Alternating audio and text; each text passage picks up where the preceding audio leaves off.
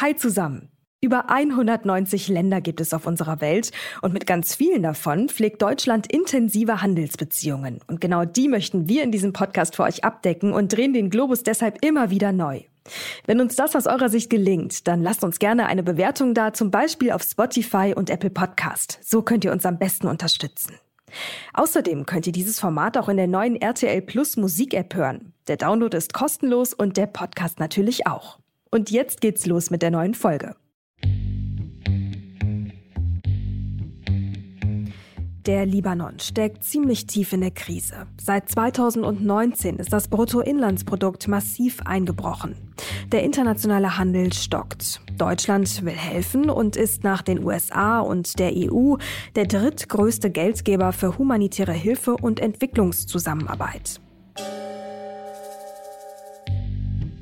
Darüber hinaus sind wir siebtgrößter Importeur in den Libanon. Vor allem Autos und Autoteile sowie Chemieerzeugnisse spielen dabei eine Rolle. Andersherum liefert der Libanon Chemikalien, Kunststoffe, Textilien und Schmuck nach Deutschland. Am 4. August 2020, da explodierten 2750 Tonnen Ammoniumnitrat im Hafen von Beirut. Die Ruinen der Silos wirken wie Mahnmale. Denn auch drei Jahre nach der Katastrophe wird die Verantwortung hin und her geschoben.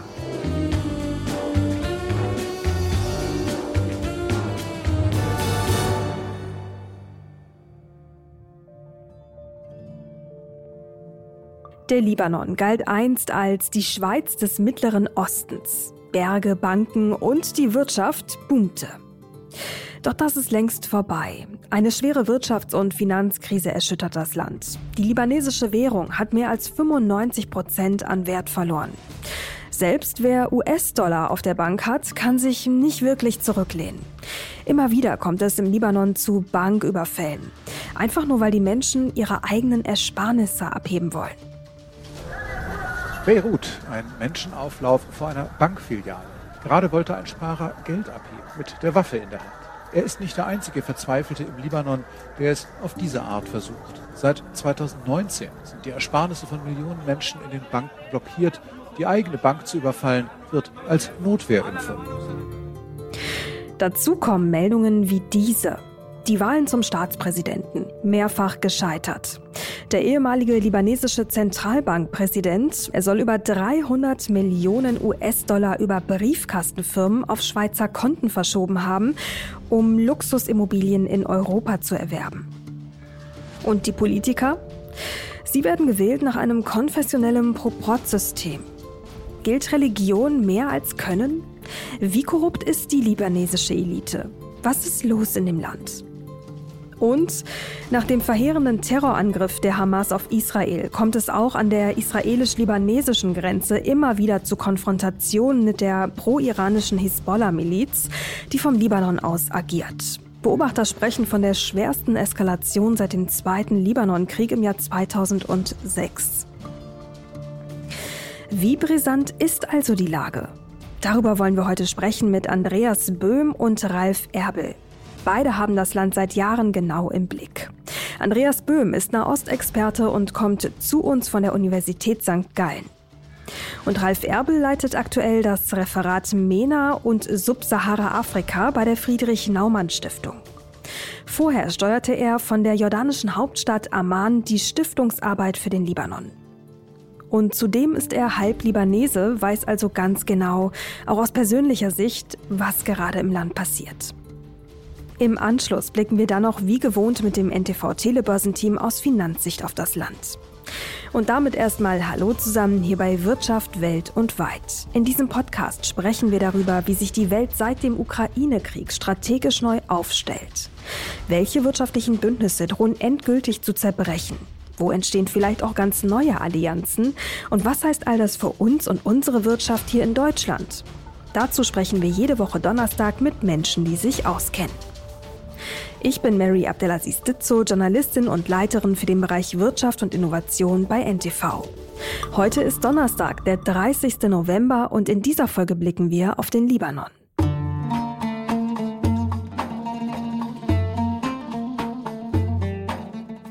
Der Libanon, ein Land der Gegensätze.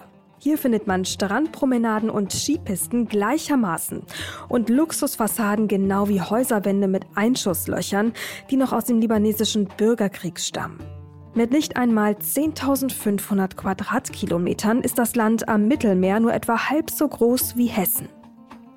Der Libanon ist nach dem Ersten Weltkrieg als französisches Mandatsgebiet entstanden. Seit 1943 ist das Land unabhängig, also genau seit 80 Jahren. Doch viel Grund zum Feiern gibt es für die knapp 5,5 Millionen Menschen im Land nicht. Umso wichtiger, dass wir mit Ralf Erbel und Andreas Böhm jetzt mal etwas genauer hinschauen.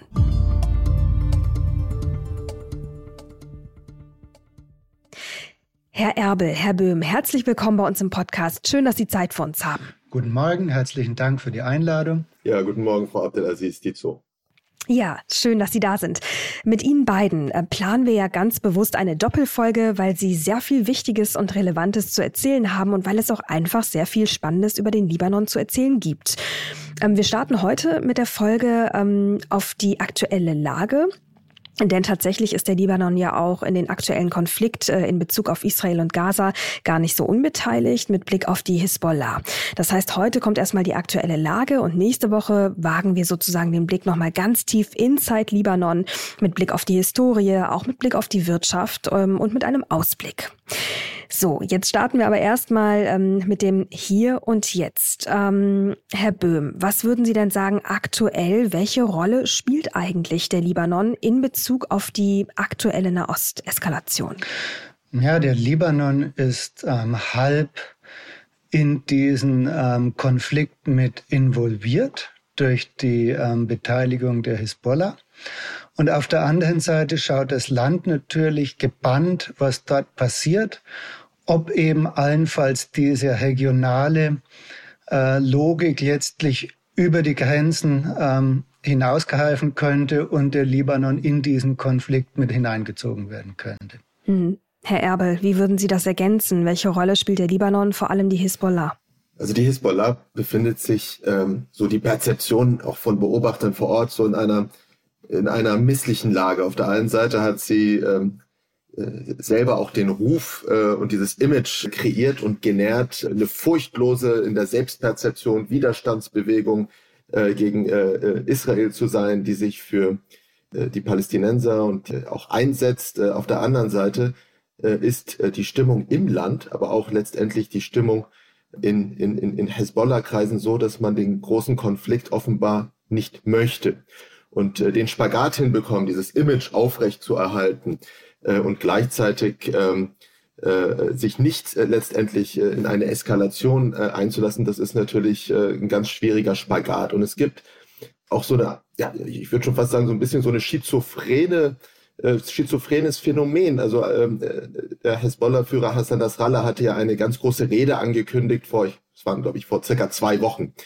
vor dieser Rede war es in den sozialen Medien, in den, in den, auch in den ganz normalen Print- und, und, und TV-Medien war das im Grunde so, dass fast alle gehofft und gebankt haben, äh, er möge äh, deeskalieren und alle hatten Angst vor einer Eskalation ähm, äh, im Libanon. Und als dann diese Rede kam, die letztendlich in vielerlei Hinsicht deeskalierend war, also äh, aus der Rede ging hervor, dass Hezbollah den großen Konflikt scheut, kam sehr viel Häme und Spott auf im Libanon. Ja, schaut mal, also die haben jetzt doch äh, in letzter Sekunde äh, einen Rückzieher gemacht. Und das ist natürlich schon irgendwo so eine Schizophrenie. Auf der einen Seite hofft man etwas und wenn es dann eintritt, äh, ist die Reaktion äh, Häme.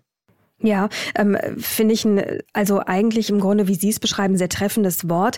Diese Schizophrenie, Herr Böhm, wie würden Sie die denn noch ausführen? Also ich meine, warum ist die Hisbollah da in so einer Art Zwiespalt? Also einerseits äh, auch immer mit der großen Rhetorik der Vergangenheit in Bezug auf Israel, also mm, einer Feindschaft, und andererseits aber jetzt eben der quasi Rückzieher, wenn man das denn so interpretieren kann. Naja, das, ähm, diese Schizophrenie ist im Prinzip die Konsequenz einer strategischen Ambiguität, die man so nicht aufrechterhalten konnte. Ähm, das kommt eben daher, ähm, die Hezbollah selber ist ja mehr oder weniger das Kronjuwel dieser Achse des Widerstands, den die ähm, iranischen Revolutionsgarden über mehr als 40 Jahre aufgebaut haben mit ihren verschiedenen ähm, Partnern, Milizen in der Region, ähm, in Syrien, im Irak, im Jemen und so weiter. Aber die Hezbollah war die erste und ist die wichtigste äh, Miliz in diesem Verbund. Jetzt hat man im April eine ähm, zuerst relativ wenig beachtete ähm, Erklärung gegeben, dass von nun an diese Achse des Widerstands aus einem gemeinsamen Kommandoraum ähm, geleitet wird und dass die verschiedenen Fronten ab sofort miteinander verbunden sind. Das heißt also, das war eigentlich gedacht als eine ähm, Strategie der Abschreckung gegenüber Israel, sollte Israel die ähm, Hamas zum Beispiel angreifen, dann müsse sie eben auch mit einer Reaktion aus ähm, Syrien, aber eben auch einer Reaktion der Hisbollah berechnen. Das Problem ist, was ursprünglich mal als eine Abschreckung gedacht war, ähm, ist jetzt mehr oder weniger eine Hypothek durch diesen Angriff der Hamas. Denn ähm, nun kann man sich da nicht mehr so einfach wieder rausziehen aus dieser Lage. Und wie Herr Erbel eben gesagt hat, jetzt steckt die Hisbollah in einem Dilemma, denn wenn sie nichts macht, dann erweckt sie den Einschein, dass sie eben ihre eigenen Verbündeten da im Stich lässt. Wenn sie aber etwas macht, läuft sie Gefahr, den Libanon noch viel stärker in diesen Konflikt hineinzuziehen. Und beides sind eben keine äh, Szenarien, die für die Hezbollah irgendwie positiv werden. Hm. Und ich glaube, da müssen wir nochmal zwei ähm, Beziehungen zueinander etwas genauer definieren. Herr Erbel, äh, einerseits die Beziehung zwischen Hezbollah und Hamas. Wie schaut die aus? Die sind ja auch nicht immer grün. Es sind keine Verbündeten im klassischen Sinne. Es sind zwei Bewegungen, die, ähm, die demselben Lager angehören, dieser auch in der eigenen Perzeption, diese Achse des Widerstands, der sie angehören, die aber auch in den vergangenen Jahren äh, sich im Syrienkrieg auf, äh, auf äh, unterschiedlichen Seiten wiedergefunden haben. Also die äh, Hezbollah, die das Regime von, äh, von Bashar al-Assad unterstützt hat und die Hamas, die äh, vor allen Dingen auch in den ersten Jahren des syrischen Bürgerkriegs äh, auf Seite der, äh, der Aufständischen gegen das Regime war. Also es ist keine, äh, es ist, äh, es ist ein, ein äh, es gibt hier einen gemeinsamen Feind ähm, und es gibt gewisse sicherlich ideologische äh, Übereinstimmungen, aber es ist, äh, äh es sind äh, zwei Bewegungen, die wie gesagt in ihrer Historie auch schon ähm, auf unterschiedlichen Seiten von Konflikten sich wiedergefunden haben. Welche Rolle spielt da eigentlich ähm, das Thema Schiiten versus Sunniten? Ich würde es eher ähm, nachrangig äh, behandeln. Das ist ein Thema, was im westlichen Diskurs relativ hoch gehängt wird. Da gäbe es eben ähm, religiöse Differenzen, ähm, Feindschaften. De facto spielt es aber eine relativ geringe Rolle. Aus dem einfachen Grund, dass diese ähm, verschiedenen konfessionellen Loyalitäten letztlich genutzt werden in einem Machtkampf, der in der Region äh, im Gange ist. Das heißt also, bestimmte politische Mächte, in erster Linie der Iran auf der einen Seite und Saudi-Arabien auf der anderen Seite, sehen sich als ähm, Führungsmacht in der Region, die jeweils auch ähm, religiös legitimiert wird, weil ihnen natürlich die eigentliche politische Legitimation fehlt. Ähm, das saudische Königshaus ähm, legitimiert sich als Hüter der heiligen Städten in Mekka und Medina. Und durch die ähm, islamische Revolution im Iran, durch Ayatollah Khomeini 1979, wurde diese Position fundamental herausgefordert. Und ähm, Saudi-Arabien hat auch durch eine ähm, Welle der Fundamentalisierung, der Unterstützung eben eines salafistischen Islam darauf reagiert. Ähm, man hat da überall in der muslimischen Welt auch ähm, Koranschulen ähm, aufgebaut und so weiter. Und ähm, Tatsächlich liegt da aber ein Konflikt um die ähm, Vorherrschaft in der Region zugrunde. Wie gesagt, ähm, religiös legitimiert, aber politisch motiviert. Hm, jetzt haben Sie über Saudi-Arabien gesprochen.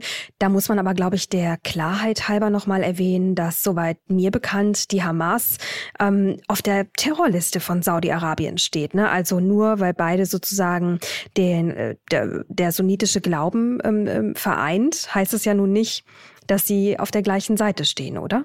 Richtig, das ist ja genau dieser Punkt.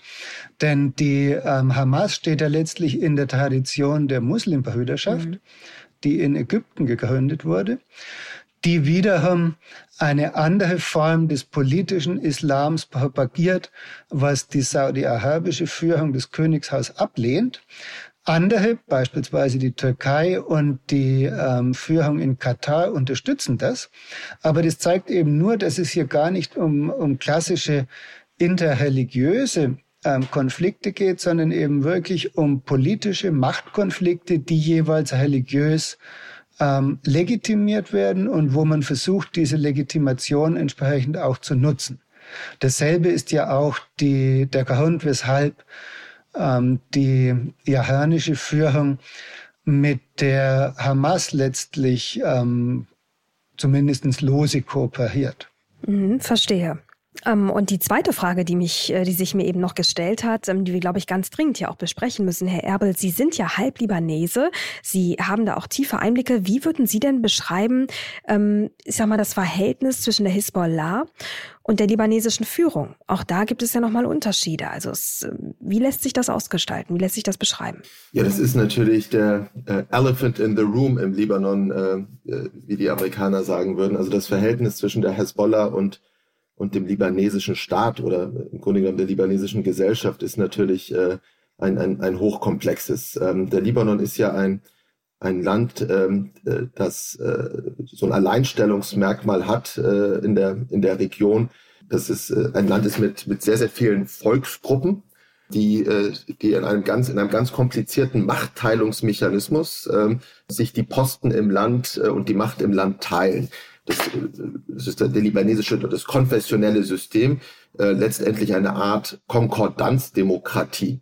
Man muss sich das so vorstellen, dass es ähm, nach der Unabhängigkeit des Libanons ja, dieses System geschaffen wurde oder, oder auch äh, ja, äh, geschaffen wurde, in dem äh, alle Sitze im Parlament nach Quoten aufgeteilt wurden und alle wichtigen zentralen, äh, auch politischen Positionen im Land äh, sind auf diese Volksgruppen aufgeteilt. Man hat da auf christlicher Seite ähm, die, die größten Volksgruppen, das sind die, die maronitischen, katholischen äh, Christen, aber auch die orthodoxen Christen, die Armenier. All diese ähm, Bevölkerungsgruppen haben feste, ihnen zustehende äh, Sitze im Parlament und, und, und in der Regierung. Und das Gleiche natürlich auf, auf muslimischer Seite, wo die Sunniten, Schiiten und dann auch die, ähm, die Gruppe der Drusen ebenso äh, über dieses Quotensystem letztendlich an der äh, Macht beteiligt sind. Jetzt gibt es allerdings im Libanon eine Gruppe, und das ist die Hezbollah, die im Grunde genommen außerhalb dieses Machtteilungsmechanismus dieses Systems ähm, halt über äh, eine eigene äh, Miliz äh, verfügt und damit natürlich dieses ganze System auch ein Stück weit aushebelt. Das heißt, Kritiker der Hezbollah würden sagen, sie haben einen Staat im Staate letztendlich äh, gegründet und dass viele Entscheidungen, die in einem funktionierenden Staat vom Staat und seinen demokratisch legitimierten Institutionen getroffen werden, sowas wie Krieg und Frieden, die werden im, äh, im, Libanon, im Libanon sehr häufig von der Hezbollah getroffen. Und damit äh, spielt im Grunde genommen äh, die Rolle des Staates äh, oder die Meinung des Staates eine untergeordnete Rolle. Es ist ja auch vielsagend, dass keiner im Grunde genommen sich dafür interessiert, was sagt der libanesische äh, Regierungschef oder was sagt, äh, was sagen die Parteien im libanesischen Parlament, sondern die Leute gucken, was sagt äh, der Anführer äh, der Hezbollah, äh, wie, äh, und das ist im Grunde genommen ähm, zumindest mit Blick auf, auf den äh, Konflikt äh, mit Israel, ähm, äh, ist das äh, entscheidender. Ich glaube, da kann man ganz schön anhängen, dass die Hisbollah letztlich ja ohne diesen Konflikt mit Israel nicht zu denken gewesen wäre. Ähm, Israel ist ja in den Libanon einmarschiert, hat ähm, 1982 dort auch ähm, ja, ziemlich gehaust. Also es hat viele, ähm, eine hohe Anzahl an Todesopfern gegeben. Es gab auch diesen ähm, sehr berüchtigten Zwischenfall des Massaker an den Flüchtlingslagern in ähm, Sabah und Shatila, begangen von christlich-faschistischen Milizen, aber praktisch unter dem Schutz der israelischen Armee. Und dass die Hisbollah heute als einzige Miliz aus dem Bürgerkrieg noch bewaffnet ist, also die Waffen nicht abgeben musste, lag ja daran, dass Israel noch lange Zeit in Südlibanon besetzt hielt, bis sie dann 2000 abgezogen sind. Das war die Legitimation, dass die Hisbollah ganz im Gegensatz zu all den anderen Bürgerkriegsmilizen, ähm, Amal oder ähm, die christlichen, ihre Waffen behalten durfte. Wenn wir uns das politische System im Libanon anschauen, die verschiedenen Anführer sind ja im Prinzip die meisten noch äh, Warlords aus der ähm, Zeit des Bürgerkrieges. Jumblat, Berhi, Jaja, Fahangier und wie die alle heißen.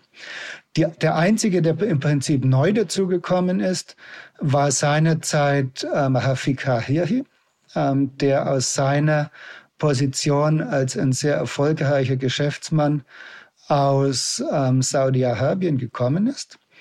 Aber die Hisbollah hat im Prinzip diese Waffen genutzt. Sie hat sich im syrischen Bürgerkrieg von einer regionalen Miliz zu einer quasi Armee weiterentwickelt und hat deswegen eben eine beherrschende Stellung, weil das politische System im Libanon so schwach ist. Es gibt genügend ähm, Analysten, Wissenschaftler, die sagen, im Prinzip gibt es überhaupt keinen Staat im Libanon. Also keinen Staat, der im klassischen westlichen Sinne über den Partikularinteressen der jeweiligen ähm, Faktionen in der Gesellschaft steht. Wenn wir jetzt nochmal das Verhältnis zwischen Hisbollah und dem Iran beschreiben, wie schaut das aus, Herr Erbel? Das ist natürlich ein sehr enges äh, Verhältnis. Die Hezbollah ist äh, gegründet worden äh, Anfang der 80er Jahre ähm, äh, durch den Iran mit iranischer äh, Schulung, in iranischem Training, iranischer Finanzierung ähm, und ist äh, natürlich dadurch aufs engste historisch und politisch ähm, mit dem Iran verknüpft.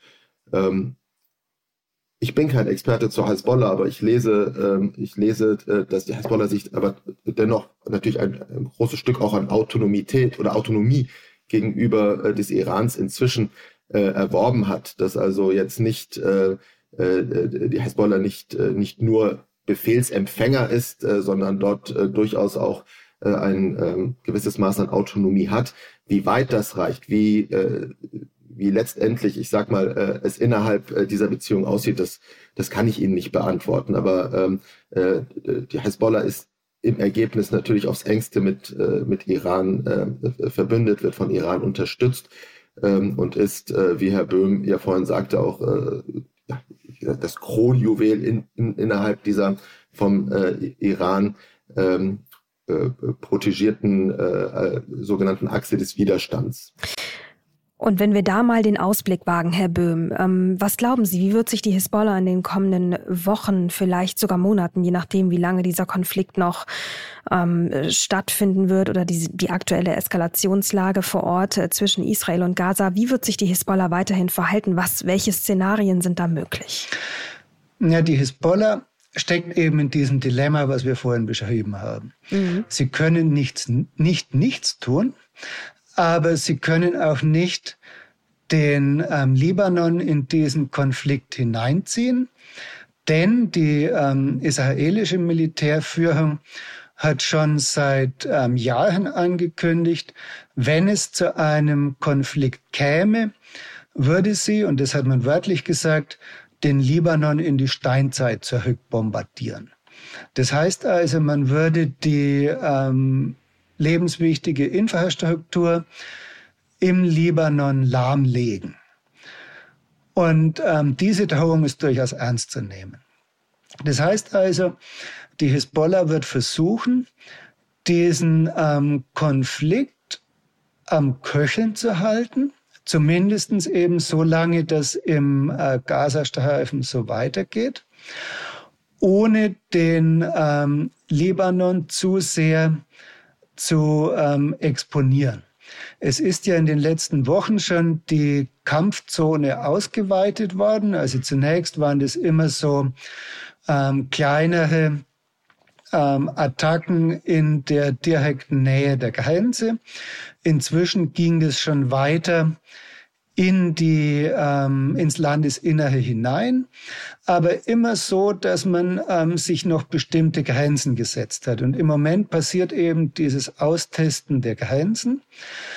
Die größere Gefahr vermutlich ist, dass ähm, auf israelischer Seite der Entschluss gefasst wird, spätestens eben, wenn der Konflikt im Gazastreifen einigermaßen eingedämmt ist, dass man einen ähm, Präventivschlag gegen die Hisbollah setzen müsste, um eben ein ähm, Szenario wie am 7. Oktober im Norden Israels absolut ähm, zu verhindern. Und da steckt eben dann natürlich auch wieder die Hisbollah in der Klemme.